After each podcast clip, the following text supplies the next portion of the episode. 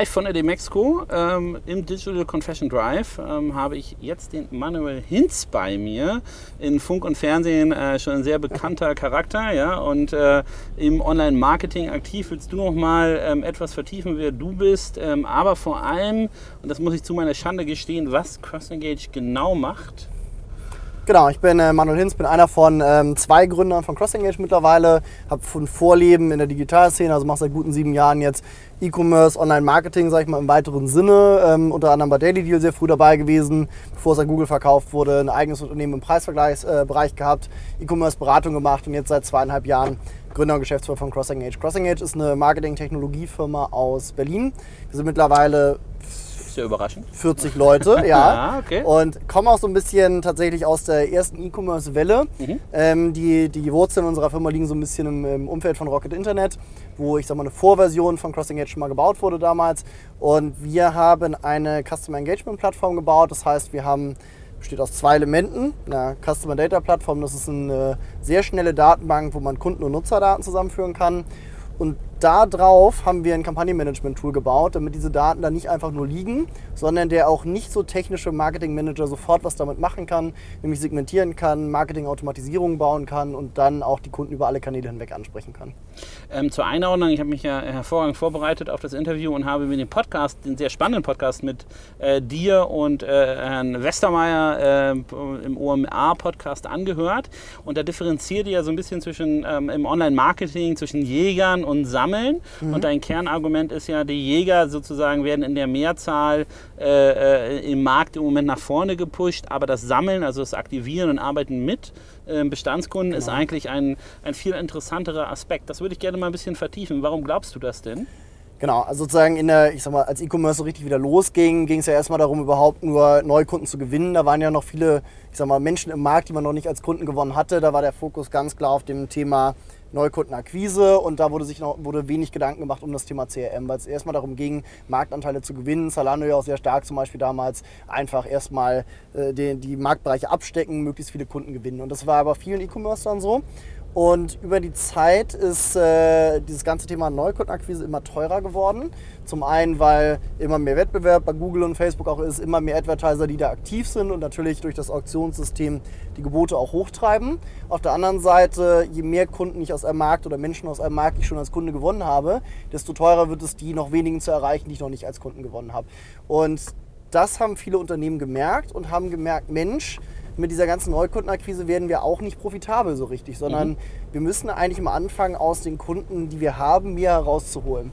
Und deswegen sind so in den letzten ein, zwei, drei Jahren viele Unternehmen, gerade aus dem E-Commerce, ähm, angefangen umzuschwenken, weg von dem sehr starken Fokus auf Akquisition hin zu auch einem stärkeren Fokus auf dem ganzen Thema CRM. Und CRM im Sinne von nicht nur E-Mail-Marketing, wie es in Deutschland, äh, Deutschland häufig gleichgesetzt wird, sondern tatsächlich die ganzheitliche Gestaltung der Kundenbeziehung über alle Kanäle hinweg. Und das wird immer, immer sozusagen immer stärker gemacht von Unternehmen, weil sie auch sehen, wenn wir das ordentlich machen, steigt der Customer Lifetime Value und damit sozusagen meine Wahrscheinlichkeit auch, dass ich meine Firma profitabel kriege oder noch profitabler bekomme. Also in der Customer Lifetime äh, äh, Value Formel äh, gehst, gehst du ja davon aus, dass du den Kunden immer wieder an verschiedenen Punkten aktiviert bekommst und reingehst. Wie hilft da euer Produkt? Genau, das ist sozusagen, ähm, wenn ich ihn überhaupt nicht wieder anspreche nach dem Erstkauf, dann habe ich, ich das einen, Prinzip Hoffnung, ja? Das Prinzip Hoffnung, genau, habe ich einen Touchpoint. Ähm, ihn überhaupt mal wieder anzusprechen. Das ist ja der erste Schritt so. Das machen dann die meisten Unternehmen auch schon mal. Ähm, das, äh, das ist so der erste Schritt, um, um Folgekäufe zu generieren. Das ist aber meistens noch sehr wenig personalisiert gewesen, sehr viel, ich sag mal, mit der Schrotflinte geschossen, einfach auf alle Kunden. Ich schicke jetzt mal ein Newsletter raus, vielleicht kaufen die ja mal wieder. Und das funktioniert aber nicht so richtig, nervt die Leute tatsächlich sogar eher. Und es geht darum, Kunden sehr viel besser zu segmentieren und dann die Nachrichten auszusenden, die für den Kunden auch wirklich passen. Also, dass ich, ähm, ich muss halt nicht für alle Kunden den gleichen Newsletter senden oder die, die gleiche Mobile Push Nachricht, sondern ich sollte Kunden gezielt vorselektieren, dann die Wahrscheinlichkeit, dass ich dann sozusagen, dass sie dann konvertieren, höher ist, wenn sie Content bekommen, der auch wirklich zu ihnen passt. Das ist das eine große Thema. Das andere Thema ist, geht so in den Bereich Marketing-Automatisierung und Kunden in dem Moment anzusprechen, wo sie auch wirklich einen Bedarf haben gerade. Und Google geht auch gerade sehr stark auf dieses Thema. Die haben viele White Paper, wenn man sich mal diese Think with Google Seite anguckt, zu dem Thema Micro Moments rausgebracht. Und Micro Moments, sagen sie, sind so Momente, I want to know, I want to buy, insbesondere auch, mhm. ähm, I want to go.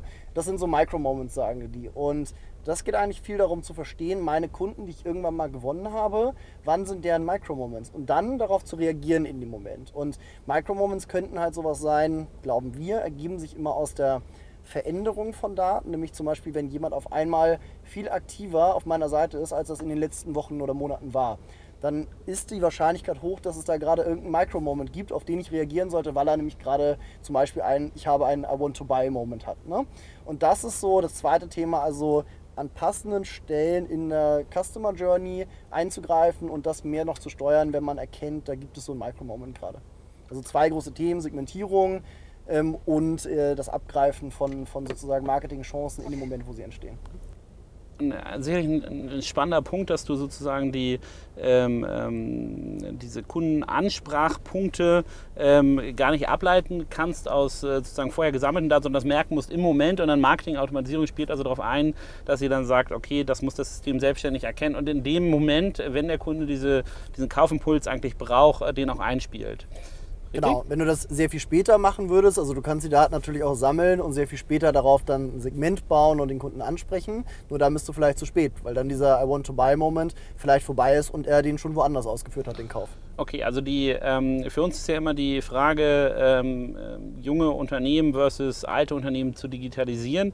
Ähm, ich kann mir vorstellen, dass äh, sozusagen rudimentäre CRM-Funktionen äh, in einem jungen Unternehmen entweder einfacher einführbar sind oder eigentlich schon da waren, ähm, wohingegen ein Unternehmen, ähm, vielleicht lass es ein, ein, Hersteller sein, der schon seit 50 äh, Jahren am Markt ist, der weiß sicherlich sehr, sehr viel über seine mhm. Kunden, ähm, das aber wahrscheinlich abgespeichert auf Desktops, Köpfen von Mitarbeitern, Mitarbeitern, äh, im Händlernetzwerk meinetwegen, mhm. äh, in Distributionskanälen. Wenn ihr jetzt da reinkommt und äh, diesen Punkt macht und die Leute glauben euch das auch und du, du, hörst dich ja so an, als ob den Leuten auch bewusst ist, sie müssen etwas in der Kundenreaktivierung machen. Ähm, wie geht ihr denn da rein und sagt, wenn ihr zum Kunden sagt, ihr, ihr möchtet eine stärkere Segmentierung, damit ihr besser Marketing ausspielen könnt, dann muss ich ja für eine Segmentierung an meinem einzelnen Kunden eine ganze Menge Attribute drin haben ähm, äh, und sonst kann ich eher nur nach Adresse segmentieren und vielleicht vielleicht kann ich irgendwie rausraten, ob es Mann oder Frau ist. Ähm, wie geht ihr da vor? Genau, das muss man trennen in einen organisatorischen Part und einen technischen Part, mhm. würde ich sagen. Und als Cross-Engage sozusagen sind wir eher die, die, die, den technischen Part bieten können. Also wir haben diese sehr schnelle Datenbank, die wir Customer Data Plattform nennen, wo du Daten aus verschiedenen Quellen reinspielen könntest. Nutzer mit Attributen, wie du eben schon sagtest, oder alles, was nicht der Nutzer ist, ist bei uns ein Event. Also jeder Touchpoint, wenn er auf die Seite besucht, wenn er eine E-Mail öffnet, wenn er mit dem Callcenter Kontakt hat, ist das immer ein Event. Aber, das ist Aber äh, sorry, wenn, wenn, ich da mhm. kurz äh, unterbreche, wenn ihr sagt, ihr geht da technisch rein und sie würde tatsächlich zu, ihr kommt zu eurem Kunden und sagt, okay, guck mal, da ist ein SAP, da ist vielleicht noch ein, ein irgendein Shopsystem, ähm, das da mhm. drin steht vielleicht ein, ein, Google Analytics, vielleicht ja. dies und das, ähm, müsst dann eigentlich eine, so, eine, so, eine, Map aufmalen, mhm. äh, wo ihr sagt, okay, das sind die Datenpunkte, die es bereits im Unternehmen gibt. Und dann ja. geht ihr rein und ähm, sozusagen baut Schnittstellen spezifisch, um das zu euch in die Datenbank reinzukriegen, zu aggregieren, mit den Attributen ja. auszustatten und dann die Segmentierung zu machen? Genau das machen wir nicht wir machen schon. Habe ich, hab ich ja gute Frage gestellt. Genau, wir machen tatsächlich in dem ersten, ich sag mal, wenn wir das erste Mal auf ein Unternehmen treffen, ja. dann mache ich mit denen schon im ersten Schritt meistens genau so einen Ein-Stunden-Workshop, um mal zu verstehen, wo habt ihr eigentlich Daten heute liegen, was für Datenquellen oder auch Silos habt ihr heute. Also es kann sein, ein altes CRM-System, ihr sammelt Daten auf der Seite, in einem Tracking und so weiter. Mhm. Dann hast du eine ganz gute Übersicht. Und dann gibt es da Kunden, die wissen ganz genau, wie diese Daten da liegen und wie sie die auch zu uns bekommen würden. Und es gibt aber auch den größeren Teil der Kunden, der dann sagt, der dann sich das erste Mal alles anschaut und sagt so, oh oh, wir haben hier ein Problem und wir haben eigentlich auch gar keine Ahnung, wie diese Daten da rauskommen, was für ein Format die haben und ob wir, was wir überhaupt zusammenführen dürfen auch zum Beispiel. Mhm. Gerade weil du eben sagtest, Händlernetzwerk, ich kenne das aus der Automobilbranche, die großen Hersteller haben alle das Problem, dass sie nur einen Teil der Daten selber sozusagen die Rechte eigentlich dran haben, ein Teil gehört den Händlern. Da bist du gar nicht mehr auf der technischen Ebene, deswegen sagte ich auch, das zu trennen, okay. organisatorisch sozusagen und oder prozessual und technisch. Wir können bei der technischen Ebene helfen, wenn wir sehen, da gibt es aber ganz andere Themen eigentlich, nämlich überhaupt erstmal, wie kriege ich die Daten daraus, wer ist der Ansprechpartner dafür, was für Schnittstellen gibt es, was darf ich überhaupt zusammenführen. Dann bringen wir in der Regel Partneragenturen rein, ähm, die sich genau mit solchen Themen auskennen, die sowas schon mal gemacht haben, anderen Unternehmen, häufig so aus dem Business Intelligence Umfeld oder, oder auch Digitalisierungsberatung, die dann zum Kunden gehen, die, ich sag mal, diese Baustelle erstmal aufräumen und wenn das dann klar ist, dann kommen wir als technischer Dienstleister rein und bieten dann auch wirklich die Plattform, wo das zusammengeführt werden kann. Aber meistens hast du recht, der Arbeitsaufwand ist häufig 80 Prozent erstmal die Prozesse, die Verantwortlichkeiten zu klären und 20 Prozent dann die Daten auch wirklich, ich sag mal, physisch zu uns in die Plattform zu bringen. Also wenn ich jetzt eure Plattform einführe, ähm, hast du gesagt, braucht ihr im Endeffekt spezialisierte Berater, die auch vorher reingehen. Ähm, das hört sich für mich erstmal äh, für eine ganz schön dicke Kröte an, die ein Kunde schlucken muss. Ähm, und auch nicht für den, äh, ich meine, B2B-Vertrieb, das haben wir auch bei Spiker gelernt, ähm, ist jetzt nicht das dünnste Brett, das man bohren kann. Ähm, bei euch ist ja eine gewisse Zweistufigkeit auch angelegt. Ähm, wie akzeptieren Kunden das und wie geht ihr da mit dem B2B-Vertriebskanal um? Genau, also es ist jetzt nicht bei jedem Kunden so, mhm. dass ein Berater bedarf, sondern manche Unternehmen haben auch tatsächlich einfach gute Inhouse-Tech-Teams, die auch wissen, wie diese Daten da liegen und wie man die zu uns in die Plattform bekommt. Ähm, es ist eher tatsächlich so, also je digitaler das Unternehmen, desto höher die Wahrscheinlichkeit, dass sie mit den Daten auch das selber hinbekommen. Je weniger digital, desto mehr Hilfe brauchen die wahrscheinlich. Und das sind dann in der Regel diese zwei Themen. Einmal das ganze Thema Datentechnik, wie bekomme ich die Daten eigentlich raus? Und das zweite ist dann das ganze Thema CRM-Strategie. Was soll ich damit mhm. eigentlich machen? Lohnt sich das überhaupt mit diesen, habe ich genug Datenmengen, um überhaupt sinnvoll segmentieren zu können? Was für Segmente sollte ich bauen? Das ist nochmal so dieses andere Thema CRM-Strategie, wofür wir auch teilweise Partner reinbringen. Sozusagen auch mit Erik Siegmann aus dem Podcast, zum Beispiel einer der äh, eine der Agenturen, die man da ab und zu mal reinbringt, wenn es das Thema gibt, CRM-Strategie zum Beispiel. Und ähm, das sind aber nicht, nicht ähm, alle Kunden, aber halt ein paar. Und die, bei denen das notwendig ist und die uns aber, die mit uns schon mal in Kontakt waren, die sind meistens aber an dem Punkt, dass die sagen, Mensch, wir haben irgendwie verstanden, wir sind hier weit unter unseren Möglichkeiten, wir wollen hier eigentlich mehr machen und die auch offen dafür sind, sich helfen zu lassen. Und die sind sogar ganz froh, obwohl wir ja nur Tech-Anbieter sind, sind wir in der Szene ganz gut vernetzt und wissen auch so ganz gut, mhm. welche Agentur kann das eigentlich, dass äh, wir schon fast so ein bisschen was wie eine Agentur-Vorauswahl für die ja eigentlich machen. Denn wenn man sich das auch auf der Demexco mal anguckt, wie viele Agenturen es gibt, ist für ein ich sag mal, nicht so digitales Unternehmen ist teilweise sehr schwer, es überhaupt rauszufinden, welche dieser Agenturen kann mir eigentlich helfen, welche passt zu meiner Art von Unternehmen, von der Größe her, von dem Reifegrad. Und da nehmen wir teilweise ja sowas wie eine Vorauswahl schon fast vor, bringen den Partner an den Tisch, wo wir das Gefühl haben, die könnten denen wirklich helfen. Und deswegen sind die Unternehmen da eigentlich meistens ganz dankbar, wenn wir sagen, nach diesem ersten Workshop, wo wir mal aufgemalt haben, was gibt es da eigentlich alles und dann sagen so, hm, da brauchen wir aber noch mal ein bisschen mehr Input, bevor wir hier mit unserer Lösung starten können. Wir einen Partner mit an den Tisch bringen, sagen die meistens so, ja Mensch, das hilft uns doch. Haben jetzt gerade auch wieder bei einer Reihe von Kunden zum Beispiel gemacht, wo wir dann mit ein bis teilweise zwei Partnern an Bord sitzen, äh, sozusagen am Tisch dann sitzen im zweiten Termin und auch mal das ganze Thema ein bisschen aufbauen. Ist aber natürlich, da hast du recht, für uns ein bisschen schwieriger als Software-Tool, weil wir natürlich, wie du sagst, da gibt es noch mal so ein, zwei Schritte dann vorher, bevor unser Tool eingeführt werden kann. Und das muss man im Sales-Prozess ein bisschen mit, mit bedenken tatsächlich. Okay. Ja. Und habt ihr dann weiterführende Argumente, also wenn ein Kunde einmal reingeht und seine Datenbankstruktur aufräumt, eine vernünftige äh, Segmentierung, ein Tagging der mhm. einzelnen äh, Attribute macht, äh, dann, dann ist doch im Endeffekt ähm, äh, auch schon die Grundarbeit gemacht, nicht nur für euer Tool, mhm. sicherlich auch für euer Tool, aber ja. Äh, ähm, das kann ein Kunde ja wirklich, äh, der sich auf Sammeln fokussieren möchte, ja. das ist ja eine Hausaufgabe, die muss er machen, ob er, egal was er eigentlich tut, oder? Das müsste er so oder so machen. Genau, mhm. also wir sehen sehr viele Unternehmen, die, die als ersten Schritt tatsächlich auch erstmal ein Data Warehouse aufbauen, wo sie genau das machen, schon mal die ersten Daten zusammenzuführen, zu bereinigen, so Dubletten bereinigen, Datenqualität, wenn es so um Adressen geht oder so, die mal ein bisschen zu bereinigen, um dann im nächsten Schritt das als saubere Basis zu nehmen, um weitere Dinge damit zu machen, nämlich in Richtung Marketing, aber auch in Richtung ähm, Analyse. Also im Data Warehouse habe ich ja nicht nur Marketingdaten, sondern auch Finanzdaten zum Beispiel. Ähm, aber das ist immer dieses Daten an einen Ort bringen und bereinigen ist eigentlich immer der erste Schritt für alles, was ich irgendwie machen möchte. Genau. Deswegen ist das nicht verschenkt. Selbst wenn der Kunde dann am Ende sagt, ja, ich mache jetzt doch keine Marketing-Automatisierung oder das lohnt sich bei mir in diesem Reifegrad, wie ein Cross-Engage bietet, vielleicht gar nicht, war das trotzdem keine verlorene Übung, weil man das so oder so machen mhm. müsste. Also wir haben ja jetzt äh, im ersten Schritt über die Marketing-Daten gesprochen, über die Kundendaten, CRM-Daten. Du hast da eben gerade einen ganz interessanten ähm, äh, Satz gesagt, ähm, dass es auch darum geht, Unternehmensdaten mal drüber zu legen. Also ich hatte gestern ein sehr sehr spannendes Interview, wo es um den Punkt ging, ähm, zu definieren, ähm, ähm, äh, dass eigentlich jede Marketingaktion runtergebrochen werden sollte auf DB3, also sehr tief rein in die Unternehmensdaten. Kann ich das dann mit eurer Plattform auch machen? Nee, dafür gibt es tatsächlich ähm, Analytics-Lösungen, mhm. ähm, diverse. Also wir sehen uns schon als operatives Kampagnenmanagement-Tool. Also es gibt sehr viele Lösungen, die konzentrieren sich auf so Auswertungen, ähm, Data Warehäuser, mit Tableau, mit ähm, vielleicht auch gerade so viel Attribution Modeling ist ja mal ein so ein Buzzword, ja. was auch genannt wird. Das ist eine ganz andere Kategorie von Tools. Bei uns geht es tatsächlich darum, die Daten zusammenzubringen. Und zwar nicht nur die Stammdaten, sondern auch diese großen Mengen von, ich sag mal, Echtzeitdaten, die man braucht, worüber wir vorhin gesprochen haben, ähm, wenn man sozusagen direkt auf Möglichkeiten reagieren möchte. Ist nämlich nochmal ein bisschen eine andere Anforderung technisch, diese ganzen Daten ähm, in der Menge zu erheben. Genau, und das Ziel ist, äh, die zusammenzubringen und dann aber tatsächlich direkt aktiv damit was zu machen mit diesen mhm. Daten auch.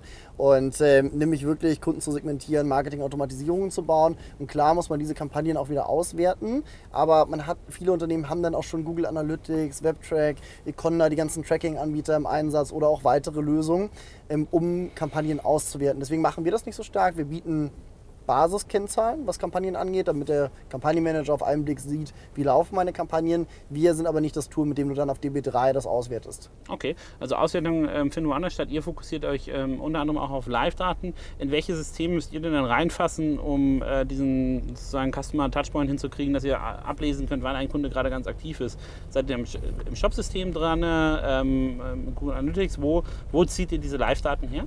Genau, also wenn wir den typischen E-Commerce-Case nehmen, ähm, fängt es mit dem Shop-System an. Mhm. Das Shop-System sind, wenn man es wirklich betrachtet, eigentlich schon zwei Datensilos bei den meisten Unternehmen. Nämlich man hat das Backend, wo so die Stammdaten liegen, was für Kunden habe ich eigentlich, was haben die in der Vergangenheit bestellt. Und ich habe das zweite Datensilo, nämlich das Frontend, wo er unterwegs ist, also die Website oder Mobile-App, was für, auch immer für ein Interface es da gibt. Und da habe ich diese ganze, die, auch die großen Datenmengen, welche Produkte schaut er sich an, welche packt er in den Warenkorb, wonach sucht er. Das sind alles einzelne Events, die da stattfinden. Und das sind so die ersten zwei Datenquellen, die man in der Regel anschließt. Ähm, für die Daten, die von der Seite kommen, haben wir eine eigene Tracking-Lösung. Also so wie viele andere JavaScript-Text, die man so implementiert, ähm, haben wir da auch eine Lösung, um diese Daten zu sammeln. Und die Daten, die aus dem Shop-Backend kommen, werden, das, äh, werden die zweite Datenquelle. In der Regel schließen die Kunden bei uns dann auch direkt ihre Auslieferungstools an, also ihr E-Mail-Tool, ihr Mobile-Push-Tool zum Beispiel. Und da integrieren wir uns immer in zwei Richtungen, nämlich so, dass wir dem E-Mail-Tool sagen können, sende bitte jetzt Nils folgende E-Mail mit folgendem Inhalt und dann sofort auch die Information zurückbekommen, hat Nils diese E-Mail geöffnet, geklickt, mhm. hat er sich unsubscribed vielleicht, weil er die bekommen hat, äh, um das auch wieder sozusagen als Startpunkt in der Plattform zu haben, um darauf wieder reagieren zu können im nächsten Schritt.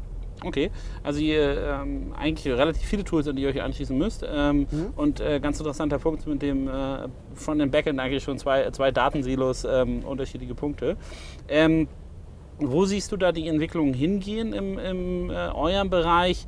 Ähm, weil sich ja jetzt dieses Datensilo Frontend total auflöst. Also äh, die Prämisse, ich habe einen Shop oder eine Mobile-App ist ja äh, ganz kurz gefasst. Ne? Es mhm. gibt ja jetzt, äh, vielleicht habe ich eine Apple Watch, vielleicht habe ich eine Alexa, vielleicht habe ich dies, vielleicht ja. habe ich das, ähm, vielleicht reagiere ich auf eine Printanzeige. Ja? Das Schlimme ist, ähm, es löst sich nicht auf, es werden mehr Datensilos okay. nochmal.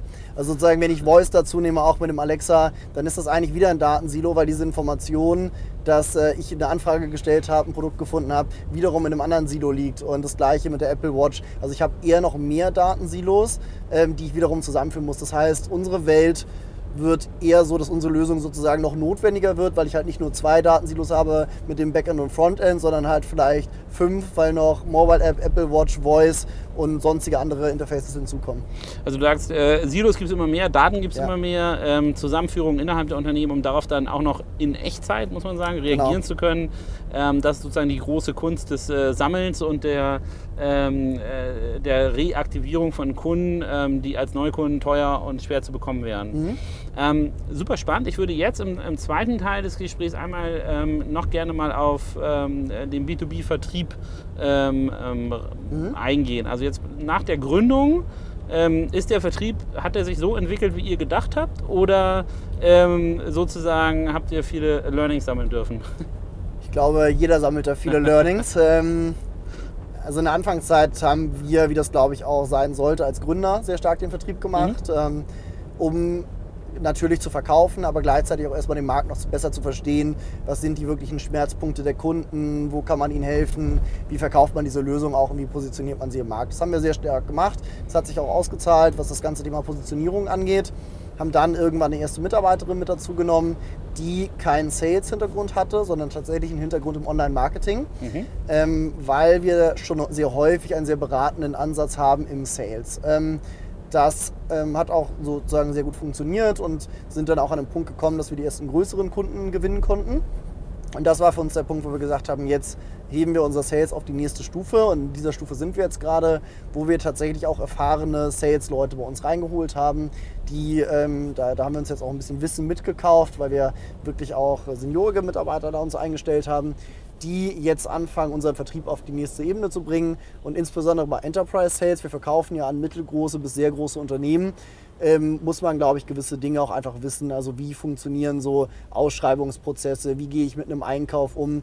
Das ist was, wo wir als Gründer jetzt in der zweiten Stufe wahrscheinlich nochmal viele schmerzhafte Learnings gemacht hätten, die wir jetzt aber so ein bisschen einen Vorsprung erkauft haben, dadurch, dass wir erfahrene Mitarbeiter eingestellt haben, die das schon mal gemacht haben. Wenn ihr erfahrene Mitarbeiter einstellt, sind das Leute, die Erfahrung mit B2B-Softwarevertrieb haben? Genau. Oder ähm, also das ist sozusagen die Stoßrichtung, in die ihr, die ihr reingeht, wo ihr auch Leute reinzieht? Ja, Genau, die haben in der Regel in ähnlichen Lösungen, also zumindest ich sag mal im erweiterten Feld, was das ganze Thema Analytics, Marketing angeht, schon mal vorher Berufserfahrung gesammelt, können die Marktgruppe einschätzen. Interessant ist, dass dadurch jetzt sich aber die Funktionen ein bisschen aufsplitten. Die sind natürlich in dem Produkt an sich nicht mehr so tief drin wie jetzt wir als Gründer. Also wir können, unser, wir können es von der kommerziellen Seite erklären, wir können es von der technischen Seite erklären ähm, und haben auch aus der Gründungsgeschichte aus der Gründungsgeschichte erzählen, natürlich also den Need sozusagen genau mit der, mit der Story mhm. drumherum. So wir hatten diese Schmerzpunkte damals wirklich und haben eine Lösung gebaut, die, die sozusagen uns die Schmerzen genommen hat. Das kann natürlich ein Sales-Mitarbeiter weniger. Und was man insbesondere jetzt im ersten Schritt gesehen hat, ist, dass äh, sich die Sales Rollen aufteilen in die Sales Manager, die wirklich auch eher den kommerziellen Part des Sales-Prozesses betreuen und Pre-Sales Consultants oder Solution Specialists, wie auch immer man sie nennen möchte, die sich eher um das Tool kümmern, technische Aspekte des Verkaufsprozesses und dem Kunden sozusagen auch Produktdemos geben, mal besprechen, wie bekommen wir Daten da überhaupt rein, Schnittstellen erklären. Da sieht man schon, dass sich sozusagen die ursprüngliche Sales-Rolle, die in der ersten Phase eine Person war, nämlich immer entweder einer von uns Gründern oder die erste Sales-Mitarbeiterin, sich jetzt aufgesplittet hat in mindestens zwei Rollen. Also im Endeffekt das Learning daraus ist erstmal Gründer-Sales, wie in jedem guten Startup, ähm, aber danach geht es halt hoch, ähm, äh, man muss eine Geschichte, äh, einen, einen Sales-Prozess entwickeln, der es erlaubt, Fremden mit dem Produkt loszugehen, mhm. äh, die, die, also was heißt Fremden, aber jedenfalls nicht den Gründern, ähm, die eine Geschichte erzählen können, die sich um das Produkt rankt, nicht um sozusagen die Person, die dahinter dahinter steht. Aber danach, ähm, das ist auch ein, ein, ein Learning, das wir bei Spike gesammelt haben, ist ja die Segmentierung äh, mhm. des Sales-Teams äh, immer ein ganz wichtiger äh, Aspekt, vor allem in einem beratungsintensiven Produkt. Ähm, wie löst ihr das dann, äh, den Zugang äh, zum Kunden ähm, eher über die, äh, was wir angesprochen haben, Datenstruktur aufräumen, guck mal, hier müsst ihr reingehen, verlasst euch dann, dass eure Partneragenturen euch als Tool platzieren oder geht ihr rein und sagt, guck mal, hier, hier ist das Tool und den Rattenschwanz, der dazugehört, klären wir später. Wie macht ihr das? Produkt oder sozusagen Prozessstrategie? Ähm, da probieren wir auch im Moment noch viel rum, muss man ehrlicherweise sagen. Also wir haben sehr früh den Wert von Partnerschaften erkannt, weil wir auch gesehen haben, wir haben so viel mit Agenturen Anknüpfungspunkte. Nicht nur das, der typische Ansatz, der Softwarehersteller geht zur Agentur und sagt, jetzt verkaufe ich mal an deine Kunden, sondern bei uns, wie ich ja ausgeführt habe, auch der andere Weg, dass wir die äh, Agenturen reinbringen oder Beratungen und sagen, hilf mal unserem Kunden, bevor er nämlich unser Tool nutzen kann, ähm, hat er noch ganz andere Themen. Haben sehr früh das Thema gesehen, also sozusagen Partnerschaften mit Agenturen, Beratungen, aber auch mit den ganzen anderen Tech-Anbietern. Wir integrieren uns ja mit so vielen Tools, E-Mail-Tools, äh, Mobile-Push-Anbieter, On-Site-Personalisierungstools, mit denen wir uns ja auch sehr viel integrieren und deswegen auch gute Partnerschaftsansätze da haben. Haben Deswegen auch jetzt in der zweiten Phase schon jemanden eingestellt, der diesen Partnerschaftsbereich leitet, das auch bei anderen großen Anbietern, Softwareanbietern vorher schon mal gemacht hat im europäischen Bereich, um auch da von Anfang an nicht schmerzhafte Learnings selber sammeln zu müssen, sondern auch da schon auf Erfahrungswerte zurückgreifen zu können. Was brauchst du in so einem Partnerschaftsprogramm? Wie sieht so ein Zertifizierungsprogramm aus? Was erwarten die so an Content als Academy, sag ich mal, also all solche Themen. Ne? Mhm. Und das ist ein Kanal, auf den wir sehr stark setzen und heute auch schon sehen, dass das sehr gut funktioniert. Auf der anderen Seite machen wir aber auch tatsächlich Direktansprache von Kunden. Wir identifizieren Kunden sehr stark über Tools, die wir einsetzen, die uns sagen, was für Lösungen der Anbieter, äh, der Kunde schon im Einsatz hat. Was für ein E-Mail-Tool hat er, was für ein Mobile-Push-Tool hat er. Das kann man, kann man anhand der Seiten meistens schon, äh, anhand der Tracking, die sie, das sie drauf haben und so rauslesen. Und das nutzen wir als Basis, um eigentlich schon eine gute Idee davon zu bekommen, was hat der Kunde heute, wie sieht das bei dem aus, also das, was wir in dem Workshop dann nochmal mit ihm ausführen und das als Pitch nutzen, um zu sagen, hey, wir sehen, du hast irgendwie drei, vier verschiedene ähm, Lösungen für deine Kanäle im Einsatz. Die sprechen ja heute alle gar nicht miteinander. Da brauchst du doch eigentlich was, was das zusammenführt. Und so gehen wir an den Kunden ran und sagen, wollen wir nicht mal dazu sprechen? Und dann entwickelt sich ein Sales-Prozess daraus. Also äh, im Endeffekt einen direkten, indirekten Vertrieb, genau. äh, der direkte auch noch Multilayer, wie, wie wir schon gesagt mhm. haben, im Endeffekt von, äh, von ähm, erstem Anspruch, Produkt-Sales, äh, Sales-Support und so weiter. Super spannend. Ähm, wir sind ja hier im Digital Confession Drive bei der Demexco. Ähm, welche Rolle spielt die Demexco für euch? Ist das ein Event für Partner und für Kunden? Wie seht ihr die Messe so in eurem Marketing-Mix? Ja, also eine der wichtigsten Veranstaltungen neben der Online-Marketing Rockstars, das sind so die beiden Kern-Events im deutschsprachigen Bereich für uns jedes Jahr. Auch ja schön sozusagen halbjährig genau auseinander. Ähm, die Demexco ist für uns beides, also Kundenakquise und aber auch Partnerschaftspflege. Unsere ganzen Partner, gerade die von der Tech-Seite, sind natürlich alle da, also alle E-Mail-Tools und so. Man macht sehr viele Partnerschaftsmeetings, hat aber auch viele Kundenmeetings ähm, mit, ja, äh, sozusagen, wir, wir haben da so ein bisschen Strategie. Wir haben einen kleinen Stand auf der Messe, machen aber auch relativ viel drumherum. Hatten heute Mittag ein Side-Event mit Florian Heinemann als, als Gastredner, ähm, wo auch 80 Leute ausverkauften, im ausverkauften Hause dabei waren ähm, haben auch einige Meetings drumherum. Also wir haben so ein gemischtes Programm aus Terminen auf der Messe, aber auch sozusagen drumherum in Form von Side-Events. Okay, aber alle, alle sind sozusagen in Köln zur, zur Ansprache wir sind bereit? Mit über zehn Leuten tatsächlich aus dem Team. Das okay, Team hat so wow. 40 Leute. Gerade davon ist der größte Teil auf der, auf der Tech-Seite bei uns. Mhm. Das heißt, alles, was auf der Business-Seite ist und zwei Beine hat, ist mehr oder weniger in Köln. in, in, Köln und in Aktion. Genau. Ähm, du hast gerade einen ganz spannenden Punkt gesagt. Äh, OMA ist für euch auf dem gleichen Stellenwert wie die Demexco. Mhm. Ungleich jüngeres Konzept. Ja. Ähm, warum hat sich das da so schnell etablieren können?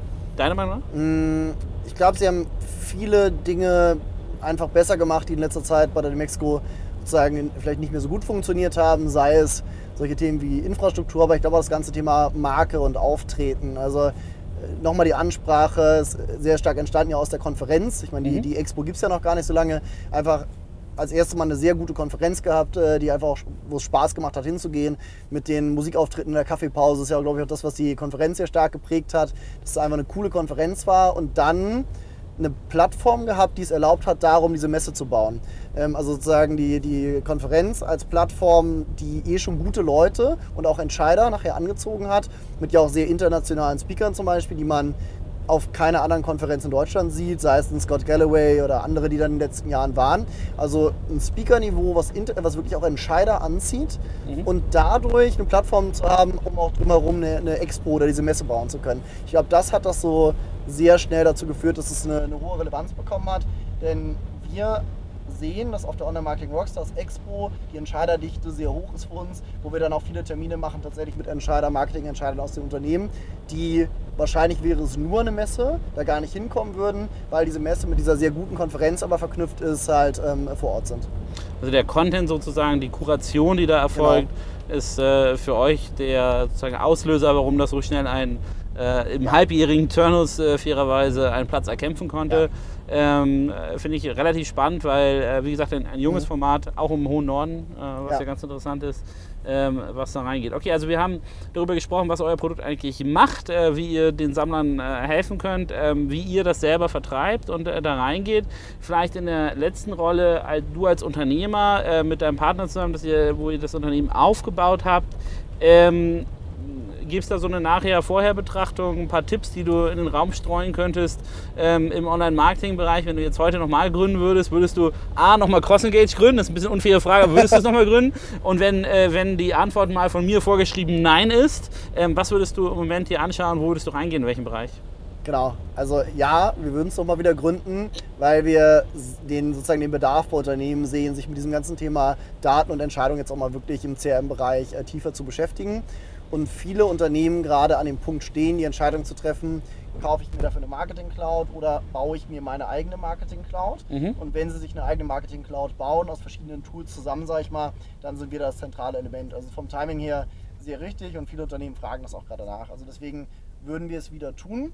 Ähm, wir wollen es weiterentwickeln. Also wir glauben, dass das ganze Thema Intelligenz in dem Bereich extrem ähm, interessant wird und dass auch unsere Weiterentwicklung äh, bei CrossEngage, wo das hingehen soll. Wir glauben nicht so sehr an Blackbox-Prinzipien, wo der Marketer nachher eigentlich gar nicht mehr weiß, warum sendet das System irgendwelche Nachrichten raus, mhm. aber eher so ein schlauen Assistenten, der dem Marketer jeden Morgen, wenn er sich einloggt in das Tool, Vorschläge macht, was für neue Kampagnen er machen könnte, wie er seine Kampagnen verbessern könnte. Das ist so ein bisschen die, die Richtung, wo wir eigentlich hinwollen. Das heißt, wir sind mit dem Produkt, das wir heute haben, eigentlich noch nicht da, wo wir irgendwann sein wollen, haben aber schon eins, das heute Unternehmen weiterhilft, haben aber eine Vision, wo das ganze Thema eigentlich hingehen soll. Würde ich CrossEngage nicht nochmal gründen dürfen?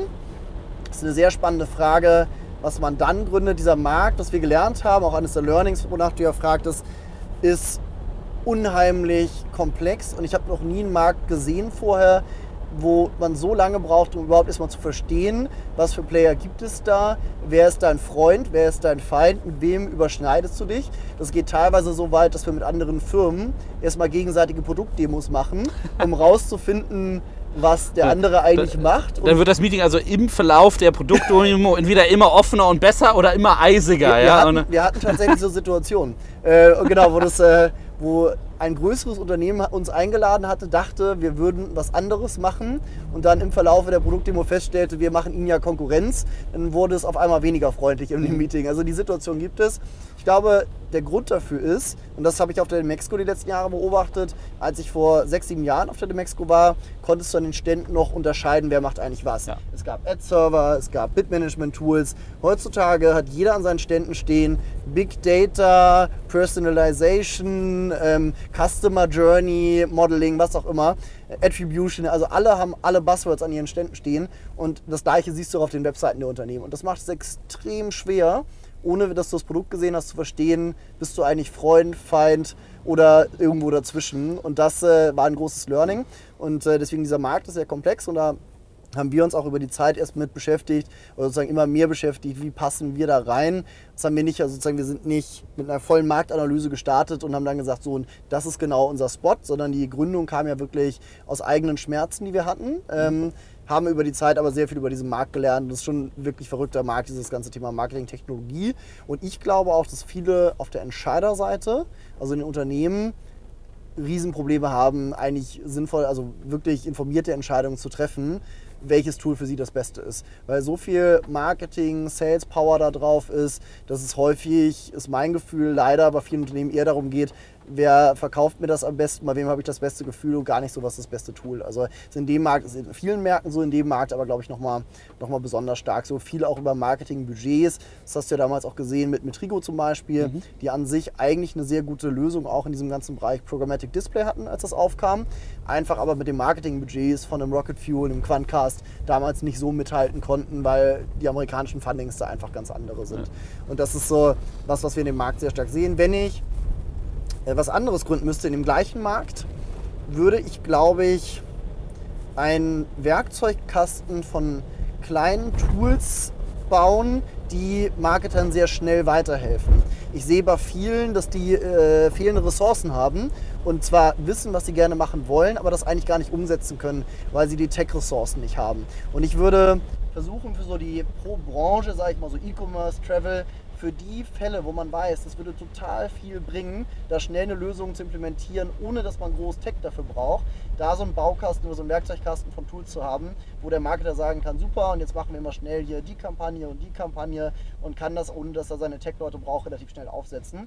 Das würde vielen Unternehmen weiterhelfen. Vieles davon ist sogar schon möglich. Also ich bin ein großer Freund von so Lösungen auch wie Zapier zum Beispiel, die es ermöglichen, Tools miteinander zu verbinden und schon kleine Marketing-Automatisierungen zu bauen, ohne dass man irgendwie einen Techie dafür braucht, der einem hilft. Und ich glaube, das könnte man noch in eine Form bringen, dass das nicht nur Zapier ist und ich mir noch alles selber zusammenbasteln muss, sondern eher so eine Suite von einzelnen Tools, die ich sehr schnell einsetzen kann und die mich sofort weiterbringen, wo ich sofort auch einen Umsatzuplift sehe oder eine, eine, eine, Verbesserung des ROI oder so. Also das wäre sowas, äh, da könnte ich mir vorstellen, sehe ich jetzt auch die ersten Firmen in den USA, die in eine Richtung gehen, was man noch bauen könnte, neben sozusagen, also wenn man sich sehr fernhalten müsste von dem ganzen Thema, womit Crossing Edge sonst beschäftigt, so alles, was so mit Daten, Segmentierung, mhm. Automatisierung mhm. zu tun hat, was ich am spannendsten finde tatsächlich. Also da haben wir schon den äh, ersten Gründungstipp äh, hier im Auto. Ähm, die erste Antwort äh, von dir in Bezug auf, wo stehen wir eigentlich im Markt und wer sind unsere Konkurrenten, wer sind unsere Freunde, mhm. die beruhigt mich total, denn ich muss fairerweise sagen, ja. ich gehe da durch eine Messehalle nach der anderen bei der Demexco mhm. und äh, kann, äh, also habe immer gedacht, es liegt an mir, dass ich nicht begreife, was diese ganzen Firmen ja. eigentlich tun ähm, und wie die sich differenzieren. Das bringt mich aber auch zu dem Problem, wenn es jetzt auf so einer Fachmesse für jemanden, der sich wirklich auch intensiv mit den Bereichen auseinandersetzt, nicht klar ersichtlich ist. Mhm. Du hast es ja schon angesprochen, wie differenziert ihr euch denn da gegenüber euren Kunden, wenn im, jeden, im Endeffekt jeder die gleichen Buzzwords benutzt und die Hand ja. hebt? Das ist ja ziemlich bitter. Ne? Da ist ja der Wald äh, und die Bäume, äh, wie bist du da der höchste Baum sozusagen? So ein bisschen so genau. Also wir versuchen das stark über wirklich einen, einen Ansatz, der auch dann so ein bisschen beratend ist. Also wir wollen eine Tech-Firma sein. Wir sozusagen arbeiten ja auch eher mit Partnern, wenn es eine wirkliche Beratung gibt aber versuchen immer mit allem, was wir tun, sei es im Marketing oder im Sales, eher mit einem beratenden Ansatz zu kommen. Das heißt, im Sales machen wir diese kleinen Workshops, wo wir überhaupt erstmal feststellen, was hat der Kunde, haben uns dafür auch so ein kleines Framework gebaut, wo man das mal so die bestehenden Tools reinbasteln kann, um auch zu erkennen, wo gibt es Lücken zum Beispiel heutzutage bei dem Kunden. Also schon da eher beratend, als zu sagen, jetzt kaufen wir mal eine Lösung hier mhm. ähm, im ersten Schritt und im Marketing das Gleiche, dass wir nicht so dieses so jetzt also sozusagen sehr stark verkäuferische machen, sondern auch gerade wenn wir äh, auf Events gehen oder eigene Events veranstalten oder die Masterclass bei der Online Marketing Rockstars, die haben wir die letzten zwei Jahre zum Beispiel ähm, gemacht, da nicht mit einem Sales Pitch kommen, sondern immer mit einem Thema kommen, was eher ja, sozusagen einen, einen Lerninhalt hat. Also Themen, die wir da gemacht haben, waren so, warum ist eigentlich Cross-Channel-Marketing so komplex, das mal ein bisschen aufzudröseln, was macht das so komplex oder auch in diesem Jahr sind wir sehr stark mit der Präsentation unterwegs, wie baue ich eigentlich meinen perfekten sozusagen Cross-Channel-Marketing-Tech-Stack. Also was für Optionen habe ich, nämlich abzuwägen, dieses Marketing-Cloud versus integriertes Best of Breed versus ich baue mir das alles selber, was nicht so unbedingt die beste Option ist.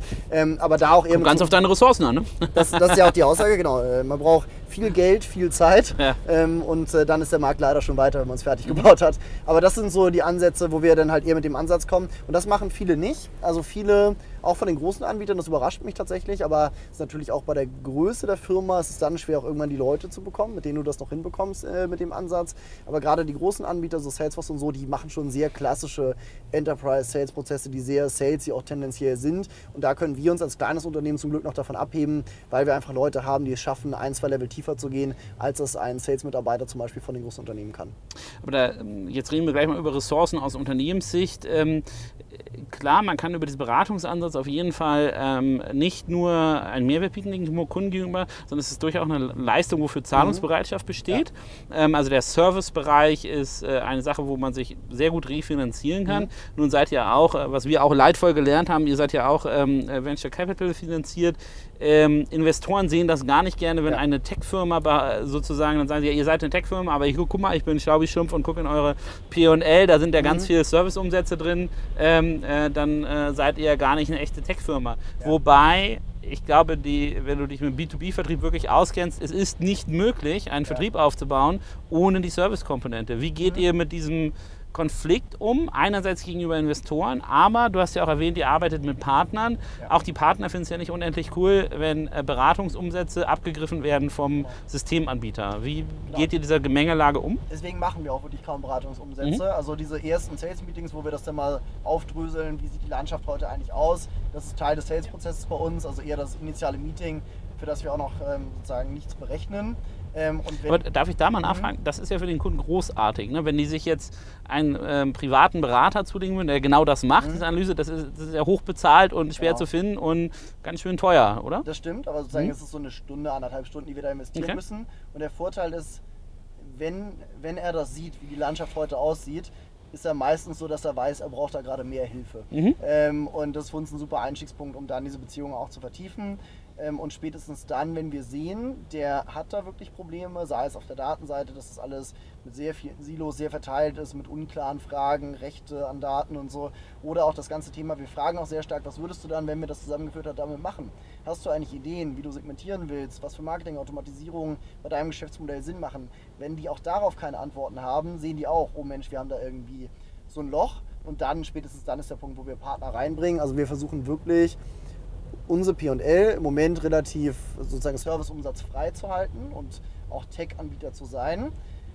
Du hast aber natürlich recht, genau sozusagen ist die Frage, funktioniert das, funktioniert das nicht? Ich weiß bei euch, ihr fahrt auch sehr gut mit dem, mit dem anderen Ansatz teilweise. Das ist so, ich glaube, da, da finden wir uns auch noch. Im Moment mhm. machen wir es noch sehr bewusst so sehr klar, weil dadurch auch gegenüber den Partnern, den Agenturen und Beratungen die Message ganz klar ist, wir nehmen euch keinen Umsatz weg, wir bringen euch sogar eher Umsatz. Und das Feedback, was wir jetzt bekommen haben von einigen Agenturen, war, ähm, wo wir zwei Wochen nachdem wir das erste Mal mit einer Beratung gesprochen haben, die das erste Mal bei einem Kunden mit uns am Tisch saßen, weil wir sie reingebracht haben, so gesagt haben, das haben wir in zehn Jahren noch nicht erlebt. Wir haben mit so vielen Softwareanbietern zusammengearbeitet, die gesagt haben, ähm, sozusagen, ja, ja, wir bringen euch auch mal bei Kunden rein. Mhm. Das ist nie passiert. Wir, nach zwei Wochen war das so, saßen die bei uns äh, mit am Tisch beim Kunden das erste Mal.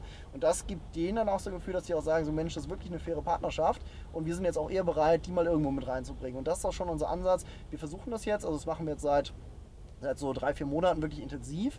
Die ersten Projekte laufen da jetzt tatsächlich auch schon. Also wir haben auch die ersten Projekte, wo eine Agentur das Setup komplett bei dem Kunden macht. Ähm, und auch nicht wir, weil wir es auch ehrlicherweise nicht könnten, denn mit denen, auch wenn wir jetzt 40 Leute schon im Unternehmen sind, mit den beschränkten Tech-Ressourcen, die wir haben, wenn wir die dafür verwenden würden, Daten-Onboarding von Kunden zu machen, würde mhm. sich unsere Plattform de facto nicht mehr weiterentwickeln. Und das ja. können wir daher nicht, haben uns deswegen sehr stark für diesen Partnerschaftsansatz entschieden. Okay, spannend. Also ähm, da sind wir dann wieder beim äh, Loop des Vertriebes. Also durch diese äh, Entscheidung, äh, Serviceumsätze erstmal ähm, nicht zu generieren, ähm, treibt ihr aber euren indirekten Vertrieb erheblich an, weil die Partner bereit sind, äh, massiver zu investieren, genau, um da reinzugehen. Hm? Ja. Okay. Sehr, sehr spannend. Ich glaube, ähm, ein Thema, das uns äh, weiterhin äh, beschäftigen wird, ist B2B-Vertrieb. Ähm, und äh, ich glaube, da gibt es auch kein Holy Grail, sondern was du anfangs auch schon gesagt hast, man muss viel ausprobieren, ja. viele Konzepte finden, ähm, schauen, wie kriegt man es immer auf die nächste Stufe gehoben, also ein, ein iterativer Prozess. Und gleichzeitig wird es im umkämpften Online-Marketing-Markt immer schwieriger, mhm. Ähm, tatsächlich als Leuchtturm so ein bisschen rauszuragen und eine mhm. Differenzierung mhm. zu erzielen. Ähm, was auf der Flipseite allerdings auch bedeutet, für die Kunden wird es schwieriger, ein vernünftiges Produkt auszuwählen. Ja. Ähm, aber jetzt können Sie ja hier im äh, Podcast bei Digitalkaufmann hören, dass äh, Cross Engage schon ganz schön gut ist. Ähm, daher ähm, vielen Dank für das Gespräch und ähm, ja, ich freue mich auf einen, einen weiteren Check-up in ein paar Monaten, um zu schauen, ja. wie es sich weiterentwickelt hat. Danke dir.